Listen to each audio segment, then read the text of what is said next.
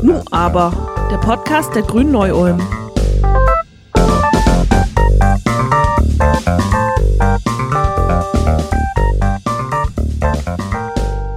Egal ob schwitzende Körper und engstehende Zuschauermassen bei Konzerten, abendlichen Kneipentouren, Theater, Lesungen, Vernissagen, you name it. Es ist erstaunlich, wie sehr wir bis vor einem Jahr alle in kulturelle Aktivitäten eingebunden waren. Und noch erstaunlicher ist es, wie schmerzhaft ein Jahr Kulturabstinenz ist. Das gilt nicht nur für die Kundschaft, sondern in besonderem Maße für diejenigen, die mit viel Liebe, Werbe und Selbstaufopferung die Infrastrukturen für uns andere zur Verfügung gestellt haben. Viele stehen vor dem Scherbenhaufen ihrer Existenz oder sind zumindest sehr in ihren Existenzgrundlagen bedroht. Wie soll es also weitergehen? Darüber sprechen wir heute mit Claudia Riese, die als Intendantin, Schauspielerin, Regisseurin, Ausstatterin und Autorin des August Theater Neu-Ulm betreibt. Hallo Frau Riese, schön, dass Sie da sind. Ja, hallo, ich freue mich auch. Als zweiten Gast haben wir aus der Landeshauptstadt Sanne Kurz dazu geschaltet. Sanne ist nicht nur Mitglied des Bayerischen Landtages in der Grünen Fraktion, sie ist zudem Kamerafrau, Filmemacherin sowie Dozentin unter anderem an der Filmhochschule HFF München und setzt sich sehr für die Belange der Kulturszene und Kreativwirtschaft ein. Hallo, liebe Sanne. Hallo, schön, dass ich dabei sein darf. Danke, dass ihr da seid. Ich freue mich riesig auf unser Gespräch gleich. Und die wichtigste Frage an euch beide stelle ich jetzt gleich am Anfang. Wie ist es euch und euren Bekannten in der Kulturszene im vergangenen Jahr ergangen? Wer möchte anfangen? Sanne vielleicht? Ja, wie ist es mir ergangen? Also ich bin natürlich seit 2018 Mitglied des Bayerischen Landtags und insofern ist eine gigantische Sorge schon mal weg, nämlich die Sorge, wie der Kühlschrank voll wird. Das mag jetzt irgendwie lustig klingen, aber leider, wenn ich mich umschaue bei meinen Kolleginnen und Kollegen, die da draußen frei arbeiten, die Filmszene hatte einen Drehstopp im Frühjahr, wo gar nichts gemacht werden durfte. Freie Fotografinnen, äh, Menschen, die an Theatern arbeiten, frei, freie Szene, aber auch Leute, die Gastspiele machen an größeren Häusern, Leute, die Musik machen und vor allem auch dieser ganze Rattenschwanz, der da dran hängt. Also Leute, die diese Säle reinigen, die den Ton machen, das Licht machen. Da geht einfach gar nichts. Und sogar die, die eigentlich Arbeit hätten, also zum Beispiel Produktfotografie oder sowas, die sind oft darauf angewiesen, dass sie Grenzen überschreiten können. Das heißt, die haben einen Job in Tirol, am nächsten Tag wären sie dann in München dran, müssen aber 14 Tage in Quarantäne. Also das sind einfach Zuständige, die sind unhaltbar. Und deshalb geht es vielen von meinen Bekannten oder auch Menschen, die ich jetzt durch die Landtagsarbeit kennengelernt habe. Ich bin auch ganz neugierig auf dich, was du aus Neu-Ulm erzählst. Denen geht es einfach wahnsinnig schlecht. Viele haben resigniert, aber man muss auch sagen, die allerwenigsten sind ins ALG2 gegangen. Die wurschteln sich irgendwie durch, weil das machen sie schon seit vielen, vielen Jahren so. Ja, dem kann ich eigentlich nicht so arg viel. Äh, das stimmt, ja. Vor allem sind es eben die Freien. Die Freien, die auf Honorarbasis eben arbeiten, die sind einfach ganz schlecht dran und wir, also wir jetzt als Theater, äh, wir haben zumindest diese kleinen, aber immerhin Subventionen wir kommen als Theater da durch, aber wir haben natürlich die große Sorge, dass wenn wir wieder richtig hochfahren, wie viel Freie gibt's denn dann noch auf dem Markt? Weil das, ja, die wursteln sich durch. Viele haben aber auch einfach aufgegeben. Also wir haben auch schon Kollegen, die einfach sagen, nein, diesen Nerven, das halte ich nicht durch, weil ich weiß auch nicht, wie das das nächste halbe, dreiviertel Jahr ist viele Freunde von uns. Eine arbeitet in der Kita als Mädchen für alles und äh, ein Opernsänger, den wir auch sehr gut kennen, der schleppt Getränkekisten oder ähm, Regale einräumen beim Aldi. Natürlich, klar, irgendwas machen die schon, weil von irgendwas muss man ja leben. Aber es ist im Grunde genommen wirklich unmöglich. Also es ist unmöglich, dass man wirklich auf der gesamten Kultur, den Kulturschaffenden diese Bekämpfung der Pandemie eigentlich austrägt, weil nach wie vor andere Berufsgruppen arbeiten ja ganz normal. Und die gehen auch ein Risiko ein. Also es ist ja nicht nur so, dass wir ein Risiko eingehen. Insofern ist es schon, es wird ja nicht verteilt. Man hat ja nicht gesagt, so, jetzt machen wir mal drei Monate dazu und dann machen wir aber auch mal drei Monate die Autoindustrie zu oder Fleisch oder eben, es gibt ja ganz viele Sachen. Nee, es ist ja nur die Kultur und die ist am allerlängsten zu und die wird auch am längsten zubleiben und das ist, ja, man kann es halt beklagen, aber man kann ja jetzt gerade nichts dran ändern, aber es ist wirklich furchtbar. Ganz, ganz furchtbar. Ich habe heute Morgen so gedacht, wenn man eine äh, Balletttänzerin, wenn die nur eine Woche nicht wirklich trainieren kann, ja. dann ist es vorbei. Was ist denn mit einem Schauspieler, der jetzt einfach ein Jahr lang, weil das ist ja trotzdem alles auch eine Trainingssache. Mein Kopf, mhm. dass ich Texte merken kann, meine Stimme, meine Bauchmuskulatur. Also das ist ja nicht nur einfach, ich stehe dahin und spreche halt meinen Text. Also man verliert ja auch ganz viel einfach an Zutrauen auch. Kann ich das dann nachher eigentlich noch? Und ich habe ja schon nach einer Woche wahnsinnig Lampenfieber, wenn ich auf die Bühne gehen muss. Was ist nach, nach einem Jahr? Also das ist schon eine ganz schwere Situation.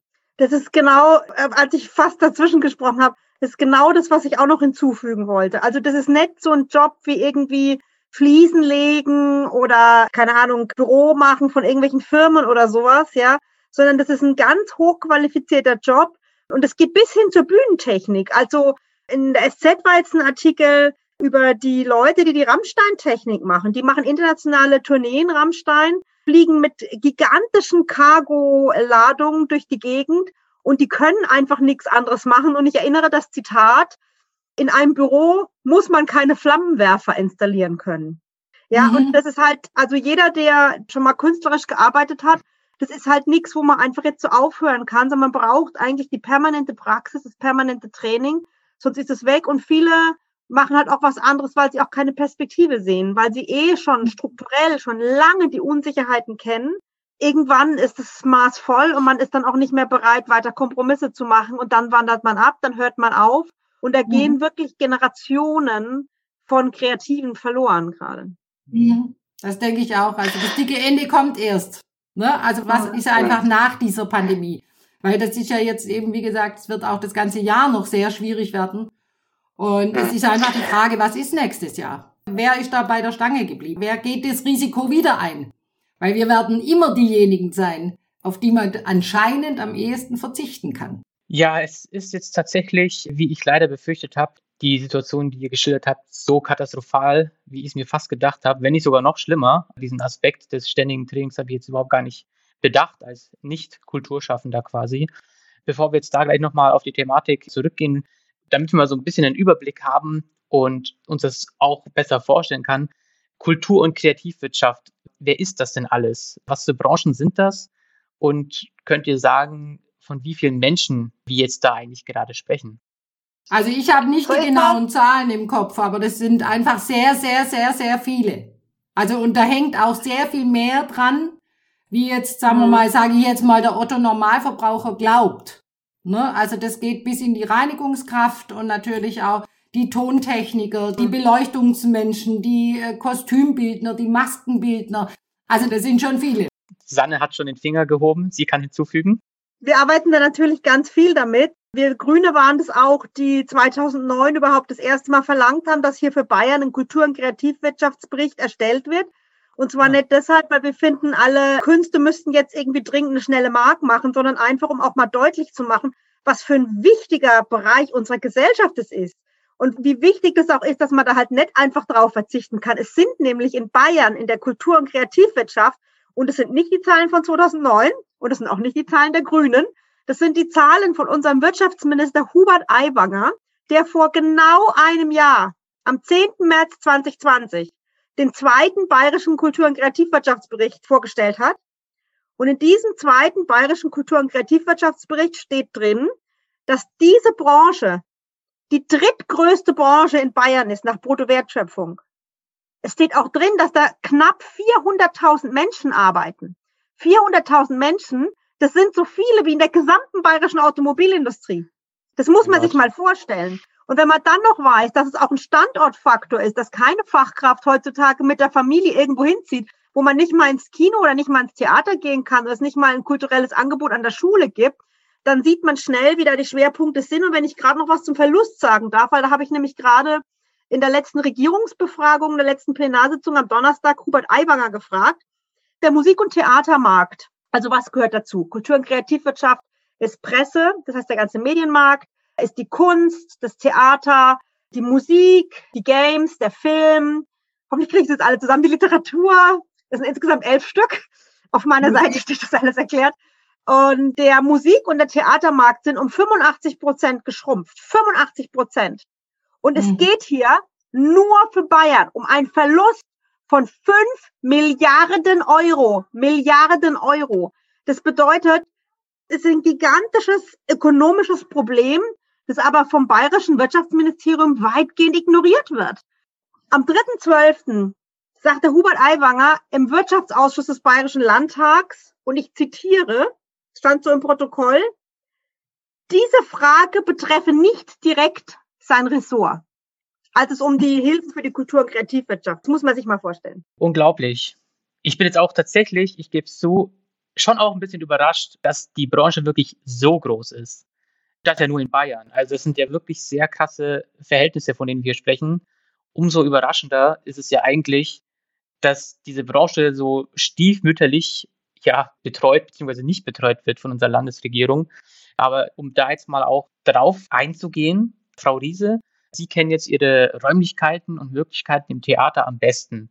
Und Ihr Theater hat einen offenen Brief an Markus Söder geschrieben und ein Pilotprojekt vorgeschlagen. Im Kern das soweit vorweg, geht es um die Öffnung des Theaters unter strengen Hygieneregeln.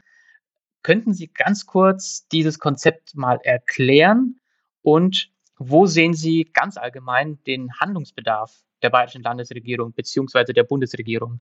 Also das Hygienekonzept, das haben wir letztes Jahr natürlich schon eingereicht, weil wir ja gleich nach der ersten Welle auch wieder geöffnet haben. Das bedeutet einfach, äh, wir haben eine Zuschauerzahl von maximal 90 in unserem Raum und wir haben in der Zeit 26 Zuschauer. Wir haben extra so den Zuschauerraum gerichtet, dass auch die Menschen nicht aneinander vorbei müssen, sondern jeder einen eigenen Weg zu seinem Platz hat. Wir haben eine sehr gute Lüftung in unserem Raum. Wir haben das noch aufgerüstet, noch mit einer zusätzlichen Klimaanlage, so dass das auch runtergekühlt wird. Die Luft kann eben einmal pro Stunde sozusagen erneuert werden in dem Raum. Und jetzt hätten wir halt natürlich, wenn wir als Projekt oder was jetzt ja mehrere Bundesländer machen wollen, als Versuchsding natürlich auch klar testen können. Ne? Also 26 Menschen kann man natürlich noch eine halbe Stunde vorher oder eine Stunde vorher durchaus testen. Das ist ja gar kein großer Act. Bei uns ist so, dass das Foyer einfach denselben großen Raum ist, wie auch der Zuschauerraum ist. So ist also auch in der Pause genauso gewährleistet, dass die Menschen genügend Platz um sich rum haben. Die gehen sowieso einfach raus, weil wir haben auch draußen vorm Theater einen großen Platz und da können die Leute sich aufhalten während der Pause. Wie gesagt, dieses Hygienekonzept wurde dann auch im Landratsamt ja schon letztes Jahr eben eingereicht und wurde so auch akzeptiert. Nach wie vor ist ganz klar, es gibt ja Zahlen mittlerweile auch vom RKI, also die Ansteckungsgefahr in einem Theater ist gerade mal 0,5. Wir sind ja die, die am wenigsten haben. Jetzt geht's halt immer noch bei denen darum, dass die Menschen womöglich auf dem Weg sich anstecken. Naja, und da würde ich mal einfach sagen, wir haben ganz wenige, die mit dem Bus kommen. Bei uns laufen die Leute. Wir sind ja mitten in der Stadt. Also wir sehen uns nicht als die großen Treiber dieses Viruses. Man muss nach wie vor sagen, wir wollen eigentlich auch nicht Corona, also wir wollen uns ja auch schon mal schützen. Wir haben auch die Stücke jetzt danach ausgerichtet, dass das maximal ein Zwei-Personen-Stück ist, das jetzt leider nicht mehr zustande kommt, das wir noch geprobt hatten, weil der Schauspieler wirklich gesagt hat, er will nicht mehr diesen Beruf ausüben. Das hieß Kaschmirgefühle. Das war sowieso so, dass die zwei ganz allein in ihren Räumen waren. Also die sind sich nicht begegnet. Die haben nur telefoniert miteinander. Also man kann ja auch da ganz viel gucken, dass man eben auch von den Stücken her jetzt guckt. Klar, man kann im Moment kein Sieben-Personen-Stück bei unserer kleinen Bühne. Die stehen dann aufgereiht aufeinander, weil auf der Bühne muss ja auch ein Hygienekonzept da sein. Was ich den Verantwortlichen sagen will, ist einfach das, letztendlich das, was alle Menschen jetzt einfach sagen. Diese Krise hat hervorgebracht, wo die Schwachstellen bei uns überall sind. Und es ist natürlich eine Schwachstelle, dass einfach wenig Management da ist, dass wenig überlegt wurde, eben, man hat die Theater halt zugemacht. Man muss auch nach wie vor sagen, warum gehen die nicht mehr auf die Straßen? Und warum kann man das natürlich machen? Die großen Theater sind alle subventioniert. Also da passiert ja nichts. Die kriegen ihre Subventionen, die sind zwar traurig, dass sie nicht spielen dürfen, aber da ist jetzt einfach die finanzielle Not nicht so groß. Und inwieweit man jetzt halt für diese freie Szene da so ein, hm, sage ich mal, Mitgefühl hat, das wage ich einfach zu bezweifeln. Das hatte man vorher auch nicht. Ne? Also das muss man also, einfach sagen. Die freie Szene ist nicht so die wichtigste. Wahrscheinlich, wenn du noch Podcasts mit anderen Menschen zur Pandemie machst, jede Branche wird sagen, bei uns passiert's nicht. Und wir haben doch gar nicht, bei uns hat sich gar niemand angesteckt, wir haben so tolle Hygienekonzepte. Aber für den Kulturbereich ist wirklich einer der wenigen Bereiche, wo es wirklich x Studien gibt, x Studien. Schon im Frühjahr hatten wir die Bundeswehruniversität, die Berliner Charité, die zu Musik, also zur Gefahr von Blasinstrumenten und Chören was gemacht haben. Chöre ganz schwierig, mit Maske geht's ein bisschen. In der Kirche dürfen sie trotzdem noch singen, ja, obwohl sie gefährlich sind. Halte ich für absurd. Dann gab es das Freiburger Institut für Musikermedizin, die haben aus der ganzen Welt Studien gesammelt, Metastudien gemacht, die ausgewertet, updaten. Immer kann man sich weltweit in sieben Sprachen runterladen. Das heißt, wir haben hier in Deutschland wirklich, also Koryphäen der wissenschaftlichen Beobachtung von Kultur. Dann gab es das aus bayerischen Steuermitteln finanzierte Pilotprojekt, wie viele Leute man wegen dieses absurden Deckels, egal wie groß der Raum ist, also das muss man sich mal vorstellen, es galt nur für Kultur ins Olympiastadion, ja, da passen, also ich rede von draußen, passen 12.000 Leute rein, ja, ohne Corona. Und dann darfst du da, wenn es eine Kulturveranstaltung ist, 200 Leute reinlassen, aber wenn du Schweinshaxen servierst, weil es nämlich in der Gastro keinen Deckel gab, dürftest du zweieinhalbtausend Leute reinlassen. Das ist halt mhm. alles total absurd, weil halt keine Sau sich für die Kultur interessiert. Und mhm. es gab diese Pilotprojekte, steuerfinanziert, da haben sie dann ewig die Ergebnisse unterm Deckel gehalten weil die haben natürlich genau gesagt, 17-seitige Analyse von Wissenschaftlerinnen und Wissenschaftlern, die sagen alle, ja, wahrscheinlich könnte man schon Schachbrettsitzordnung machen. Ja, der Deckel macht eigentlich nicht so viel Sinn. Es kommt eigentlich drauf an, was für ein Lüftungssystem da ist, wie oft pro Stunde das ausgetauscht wird. Es gibt Kultureinrichtungen, die tauschen achtmal pro Stunde die komplette Luft aus. Achtmal. Das Fraunhofer Institut, Heinrich Herz Institut der Fraunhofer Gesellschaft heißt es, glaube ich, korrekt, die im Ruhrgebiet jetzt die ersten Studien gemacht haben. Der Gasteig lässt das jetzt auch durchführen. Das ist natürlich wahnsinnig teuer, da wird ganz viel Geld verbrannt. Und die analysieren richtig für einen Raum, was passiert denn da mit den Aerosolen, ja. Mhm. Und es hört aber einfach niemand auf diese wissenschaftlichen Ergebnisse mit der Begründung, die gehen alle noch hinterher ein Trinken, die sitzen alle zusammen und ballen sich da an. Die Pausen, oh Gott, da habe ich gehört, die machen mit Pause ganz, ganz gefährlich die Pause, ja. Mhm. Also ich glaube, niemand im Kulturbereich will, dass sich da Leute infizieren, dass da Menschen sterben. Und in der momentanen Situation ist es natürlich ganz schwierig. Aber wir haben die Erfahrung gemacht, dass es draußen leichter ist. Wir haben die Erfahrung gemacht, dass im Sommer nicht so schlimm ist. Und das müsste man jetzt planen. Das müsste man jetzt vorbauen, jetzt im öffentlichen Raum Bühnen planen und so. Das fordern mhm. wir seit Januar, weil der Kultursommer, der kann halt nicht kommen, wenn man im Juli anfängt, drüber nachzudenken. Mhm. Was ich auch nochmal sagen wollte, warum demonstriert denn keiner? Ein großes Problem sind die Querdenker. Also bei uns mhm. zum Beispiel die vielen, die protestieren normal immer sofort. Und es war ganz schwierig, sogar zu den wenigen Kulturdemos, die es gab, war es ganz, ganz schwierig, Leute auf die Straße zu kriegen, weil alle gesagt haben, oh, wer redet da? Am Schluss heißt äh, weil das Problem ist, diese Pandemie ist gefährlich. Man muss mhm. Maßnahmen treffen. Und die einzigen, die man halt in großer Zahl auf der Straße sieht, das sind halt die, die irgendwie man weiß nicht so genau aus welcher Ecke, also aus allen. Rechtsradikale mhm. mischen sich da mit Homöopathiefreundinnen und mit, also das ist ein buntes Völkchen, ja, indische Trommeln und Reichskriegsflagge und so. Da will man nicht dabei sein. Also bei denen will man ja nicht dabei sein. Und ich denke, was halt schon ein Problem ist, wir haben halt in dem Sinn keine Lobby. Also ne, es müsste bei vielen Dingen, in vielen Bereichen müssen natürlich die Wirtschaftsbosse müssen nicht auf die Straße gehen und demonstrieren, sondern die haben natürlich eine gewisse Lobby einfach auch in der Politik. Aber ich will auch mal ein Beispiel nennen, das jetzt auch gar nichts mit dem Theater zu tun hat oder wie das eben auch läuft, darum an was an die Regierenden. Ich war letzte Woche mit meinen Enkelkindern auf einem Spielplatz, das ist hier in Neu-Ulm, hinter der Fachhochschule. Das ist ein Riesengelände mit Spielplatz und eine Skaterbahn halt. Da sind zwei Polizeiautos gefahren und haben geguckt, ob die Kinder nicht vielleicht doch zu nah beieinander oder wie oder was. Und bei uns sind ja die Zahlen auch hochgeschnellt, wie nicht, ja, ganz schön in Neu-Ulm. Wir waren ja sehr gut. Und eben auch vor zwei Wochen bei uns in der Klassiegalerie Mediamarkt. Kein Mensch hat da kontrolliert. Und das Ding war sowas von proppe genagelt voll und das sind die Dinge, wo ich einfach sage, da stimmt alles irgendwie nicht, ja. Also das eine wird mit einem derartigen, wie Sie ja auch sagen, also bei der Kultur, ja, dürfen da dann 200 in einem Gelände, wo an sich 12.000 reinpassen. Also da stimmen einfach auch die Maßstäbe nicht. Und ich denke einfach jetzt, äh, klar, ich sage ja nochmal bei uns, ob da jetzt was passiert oder nicht, wir dürfen ja auch nicht aufmachen.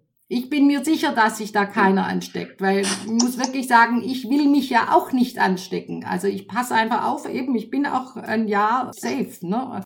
Mein Mann ist heute zum Glück geimpft worden, der auch schon ein bisschen älter ist und Diabetiker und das da, also wir haben wirklich sehr, sehr aufgepasst. Und trotz allem habe ich mir letztes Jahr gut zugetraut, äh, die Veranstaltungen zu machen. Thema Veranstaltungen. Also, Sie haben ja das Hygienekonzept, das Sie sich erarbeitet haben, äh, jetzt gehört. Also, Vielleicht nochmal kurz zur Zusammenfassung. Wir hatten Entfernung von Sitzplätzen, damit die Leute sich nicht entgegenkommen, eine neue Lüftungsanlage, weniger Publikum, spezielle Sitzplatzverteilung, Getränke in geschlossenen Behältern, das habe ich nämlich auch noch gelesen auf eurer Website, und die Schnelltests.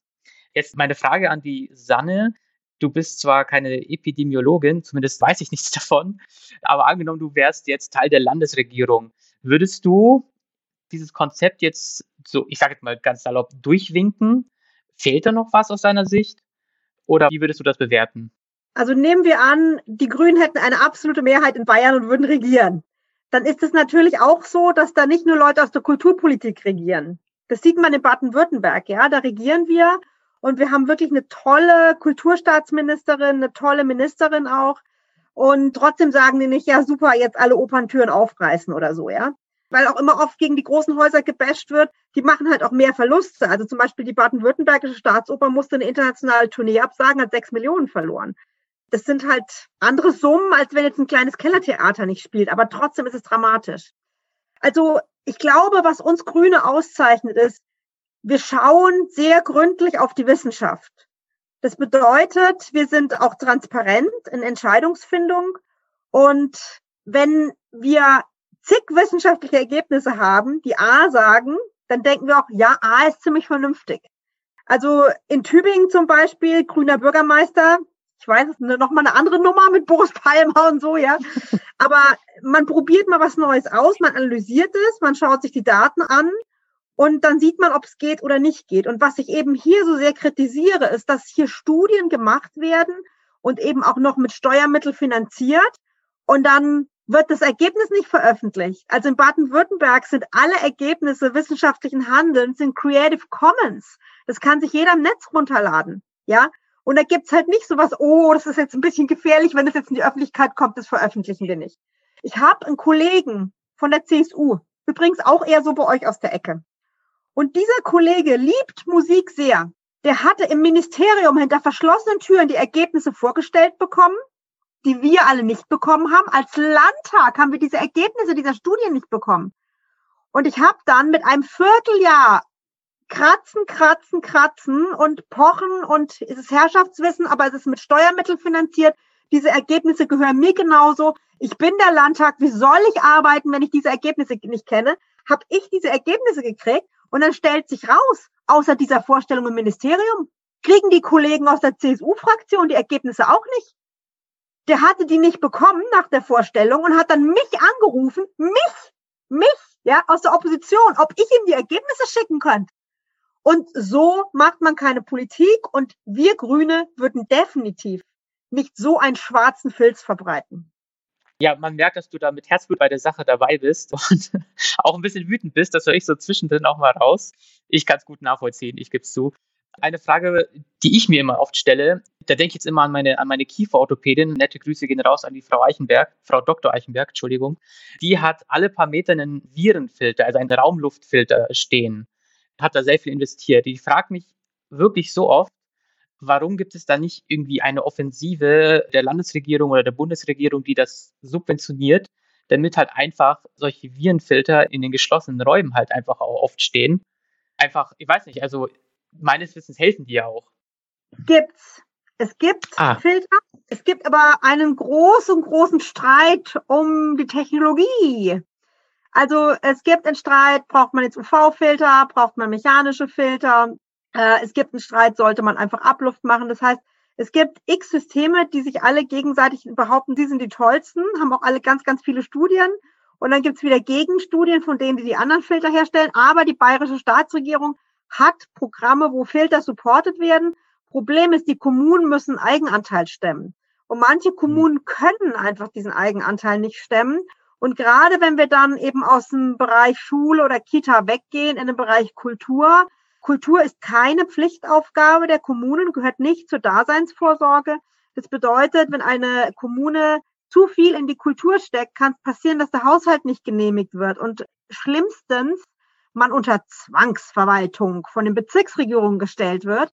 Das ist ein Riesenproblem. Deshalb haben wir Grüne auch beim letzten Landesparteitag beschlossen, dass wir möchten, weil Kultur so ein wichtiger Standortfaktor ist, dass wir wollen, dass Kultur eine kommunale Pflichtaufgabe wird, was natürlich auch bedeutet, dass man Kommunen so ausstatten muss im kommunalen Finanzausgleich, dass sie diese Aufgabe bewältigen können. Ja, sehr gut. Das wäre ja mal toll, wenn das käme.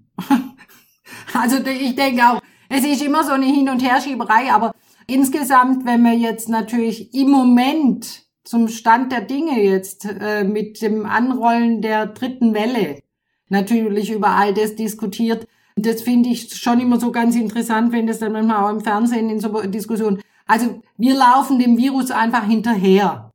Ne? Wir sind ja nicht vor dieser ganzen Geschichte, weil das, also sagen wir mal jetzt all die Diskussionen und alles, die hätte man ja richtig gut letztes Jahr im Sommer einfach führen müssen und da auch Dinge angehen auch einen sehr, sehr wichtigen Bereich, ne? Schule und Kita. Und ich meine, wenn man da mal guckt, was da passiert ist, äh, das ist ja wirklich ein Armutszeugnis einfach, was wir da veranstaltet haben. Kinder einfach monatelang daheim bei ihren, ich sage jetzt mal einfach, ich habe selber drei Kinder, aber die sind schon groß, darum darf ich dir sagen, bei ihren furchtbaren Müttern. Das ist doch schrecklich, wenn Kinder nur bei ihren Müttern hocken müssen. Das ist nicht nur für Mütter schrecklich, das ist auch für die Kinder ganz furchtbar.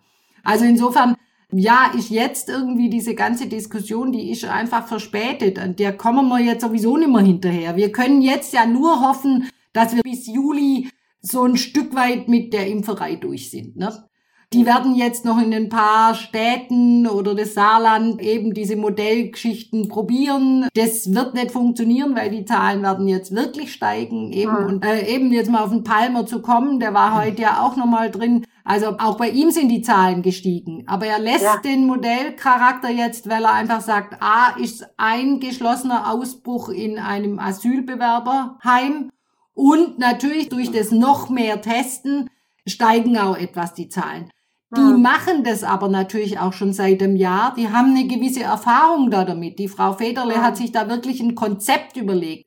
Also das, was die da jetzt im Saarland einfach auf die Schnelle da mal schnell machen wollen, das wird natürlich nicht funktionieren, weil man muss ja die Bevölkerung da mitnehmen. Also Tübingen, die wissen jetzt schon seit einem Jahr, hallo, wenn ich irgendwas will, dann muss ich testen. Wird auch in Berlin nicht funktionieren, auch wenn die das jetzt toll. Das ist alles jetzt viel zu kurzfristig, ne? Sage ich natürlich auch. Also ich nach wie vor, ich finde es natürlich verdammt schade, dass ich nicht spielen darf, dass ich keine Kollegen engagieren darf.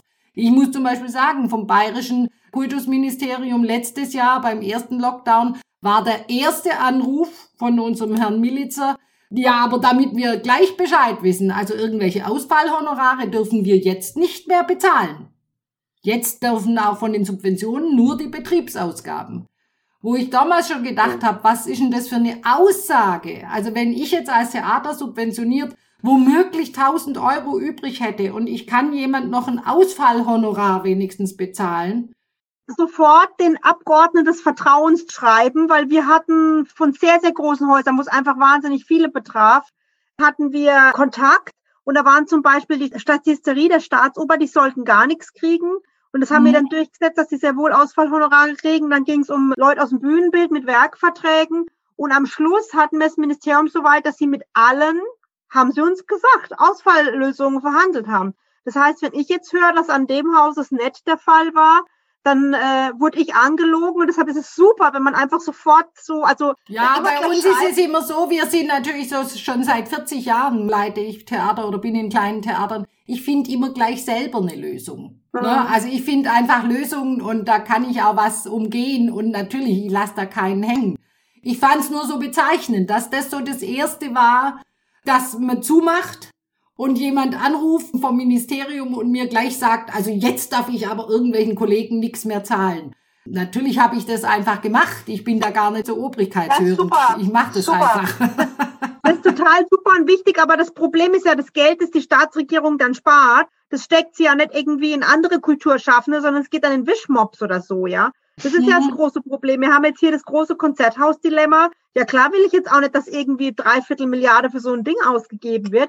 Aber das Problem ist, wenn man es nicht macht, diese Dreiviertel Milliarde, die fließt mitnichten in die Kunst und Kultur.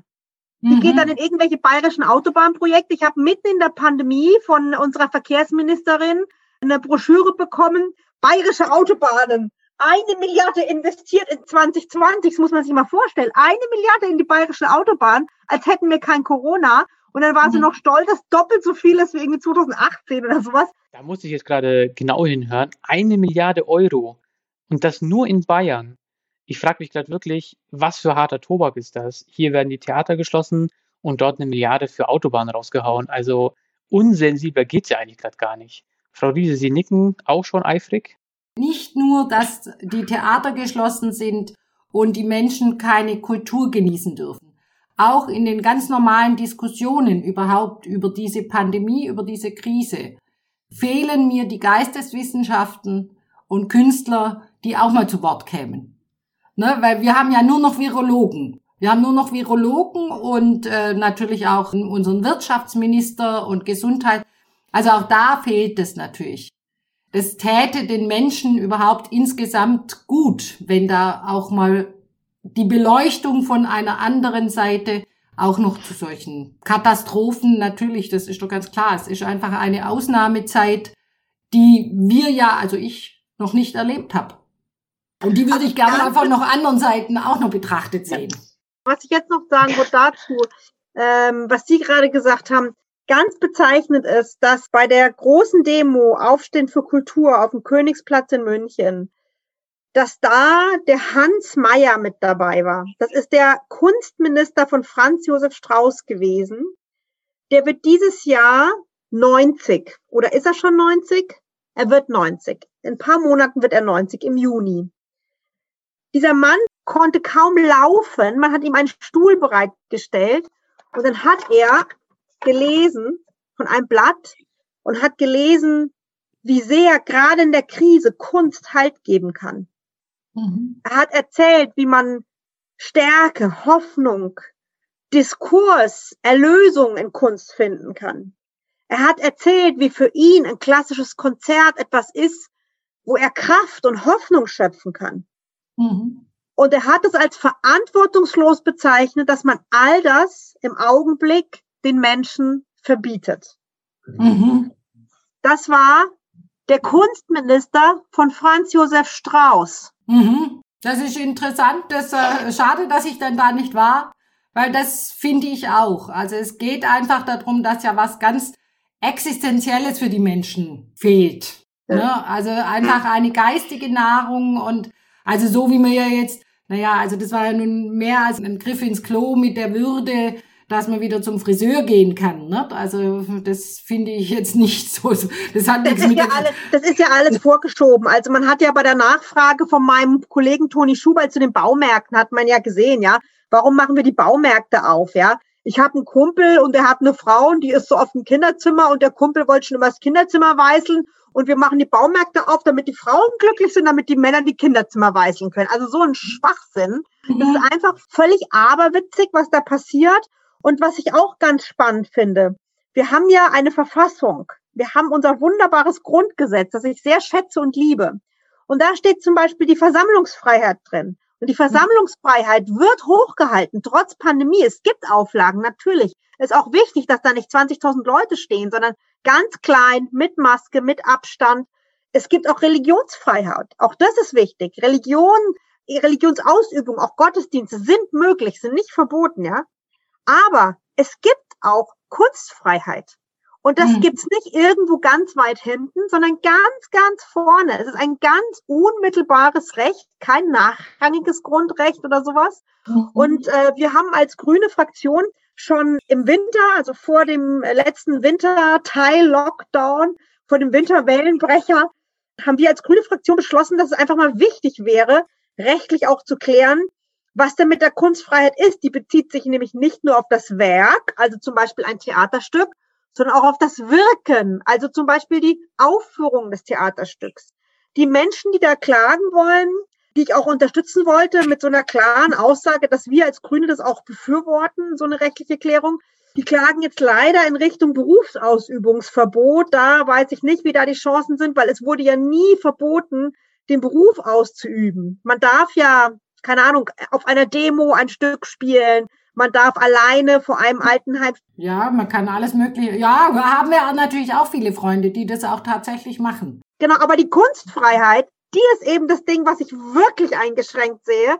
Und die mhm. Kunstfreiheit war ja sogar was, was auch unserer lieben Bundeskanzlerin dann noch eingefallen ist, als sie die Kulturminister der Länder, auch wieder so eine Hinterzimmerverschwiegenheitsnummer, die hat sie aufgefordert, doch mal ein Papier zu schreiben, wie man denn die Kunstfreiheit garantieren könnte jetzt, ja. Mhm. Nach einem Jahr fällt es ihnen mal an.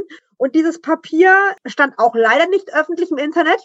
Aber wir haben es gefunden. Und wir haben dann auch, weil wir natürlich auch sehr wenig Vertrauen haben mit Blick mhm. auf ein Jahr Pandemie-Missmanagement, wir haben dann einen Antrag gestellt, wo genau das, was diese Kulturministerkonferenz der Länder gefordert hat, hier für Bayern eins zu eins gemacht werden soll. Und noch bevor unser Antrag behandelt werden konnte, also wir hatten ihn kaum eingereicht, da wurde es auch schon umgesetzt. Und das ist natürlich, also das ist natürlich toll, wenn das so läuft, ja. Aber ähm, das bedeutet auch nicht alles aufmachen, aber eben diese eben, Verplanung. Also insofern wollte ich jetzt auch mal noch ganz kurz sagen, also es gibt auch nicht nur alles zu mosern. Eben, so engagierte Menschen, das ist ja auch wieder was Tolles. Und ich denke auch, die gibt's auch und die sind auch nach wie vor auch im Hintergrund überall vorhanden. Also es ist jetzt nicht so, dass einfach wir wirklich nur sagen, so alles in die Tonne, alles scheiße. Nein, es gibt ja auch wirklich ganz, ganz viele, auch Künstler, die hintenrum wirklich arbeiten und sich unheimlich engagieren. Von dem her wäre es jetzt auch, also es wäre auch für uns nicht das richtige Signal, nur zu sagen, oh, alles so. Nein, auch wir sind natürlich gefordert, kreativ zu werden. Also darum haben wir ja letztes Jahr eben auch ganz schnell, wir haben hier einfach ins Netz geschrieben, wer lässt uns in seinem Garten spielen? Und dann war das halt eine riesengroße Gärtnerei und wir hatten den wunderschönsten Garten, den man sich wirklich vorstellen kann. Es war natürlich ein Wahnsinnsaufwand, weil da war keine Bühne, es war keine Technik und nix. Aber wir wollten einfach spielen und haben das dann auch gemacht. Also wir sind schon auch gefordert, bisschen umzudenken und auch nicht nur in unseren alten Dingen zu bleiben und zu sagen, ich kann nur, wenn ich auf die Bühne stehe und da unten sitzen fünf und gucken mich an. Ne? Also wir haben heute wieder was gelesen, wie eine Frau schon 1933 Publikum auf die Bühne geholt hat. Als Jury und irgendwas. Das sind ja auch Dinge, die liegen schon auch an uns. Also wenn wir schon die Kreativwirtschaft sein wollen, dann müssen wir auch kreativ sein und uns natürlich auch was ausdenken. Klar, bei minus 12 Grad kannst du halt einfach nicht draußen Theater spielen. Das geht nicht, aber wir werden uns natürlich jetzt auch für den Sommer was überlegen und irgendein Fleckchen finden wir, wo wir was spielen können. Auf jeden Fall. Ich muss auch noch mal was Lobendes sagen, damit ich nicht so wie miese Peterin dastehe. Also, was wir vorhin gesagt haben, dass diese strukturellen Probleme durch die Krise deutlich wurden. Zu diesen strukturellen Problemen gehört auch, dass eben diese freie Szene, also die Leute, die kein eigenes gefördertes Haus haben, dass die halt immer zerrieben wurden. Zwischen sind wir jetzt Wirtschaft, bisschen kulturelle Bildung machen wir auch oder sind wir jetzt hier Kunst oder was sind wir eigentlich? Und da ist wirklich, was ich sehr, sehr begrüße, was wir sehr lange gefordert haben und was die Krise jetzt möglich machte. Es gibt jetzt erstmals im Kunstministerium eine eigene Ansprechperson für die freie Szene. Es mhm. ist noch kein Referat. Es gibt ja. auch noch keinen Topf oder so und auch noch kein Zuarbeitspersonal, aber dass da überhaupt mal eine Tür aufgegangen ist, ja. überhaupt mal eine Ansprechpartnerin oder Ansprechpartner da ist, das ist schon mal ein Riesenfortschritt. Ja, das ist auf jeden Fall auch schön, mal was Positives zu hören, nachdem wir jetzt echt die Masse an, ja, an Missmanagement auch durchgekaut haben und was halt eben nicht funktioniert und warum und wieso, denke ich, dass wir jetzt vielleicht auch einen guten Punkt haben, unseren Podcast langsam zu beenden. Leider. Ich könnte jetzt noch eine halbe Stunde mindestens nochmal mit euch drüber sprechen. Aber leider äh, kriege ich nachher sonst Taue von unserer Tina, die das Ganze wirklich noch schneiden und bearbeiten darf. Insofern, liebe Frau Riese, liebe Sanne, das war mir jetzt wirklich ein Vergnügen, mich mit euch da zu unterhalten oder mehr euch zuzuhören vielmehr.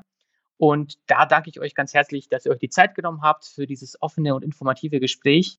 Und ich wünsche euch beiden von Herzen alles, alles Gute, dass ihr das hinkriegt, dass ihr euch äh, ja hier und da einsetzt, kreativ seid, wo ich keine Bedenken habe.